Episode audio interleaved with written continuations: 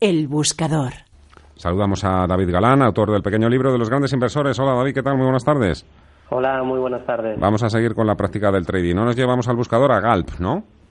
Sí, hoy traemos una petrolera eh, que se encuentra en clarísima tendencia alcista. Además, ya comenté hace dos semanas que la bolsa portuguesa, tras años eh, duros de tendencia bajista, había dado una clara señal de compra a principios de este año y eh, pues para aprovechar ese buen momento de la bolsa portuguesa comentamos mapa hace dos semanas y hoy traemos Galp, un título que se encuentra en clarísima tendencia alcista.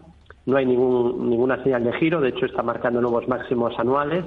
Tiene un primer soporte en la zona de los 12,79 y mientras no pierda esos mínimos de febrero y los mínimos que hizo en junio un poquito más arriba, pues todo apunta a la continuidad alcista. Ha roto una directriz bajista que había servido para consolidar un poco las fuertes subidas de finales del año y eh, tiene un gran objetivo por doble suelo, que es una figura típica de cambio de tendencia, con objetivo hacia 17,05 euros. Así que GAL cumple todos los requisitos por análisis técnico profesional, que es lo que enseñamos en Bolsa General, y apunta a la búsqueda de esos 17,05 para medio plazo.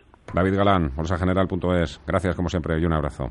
Un placer y desear a los inversores como siempre muy buen trading.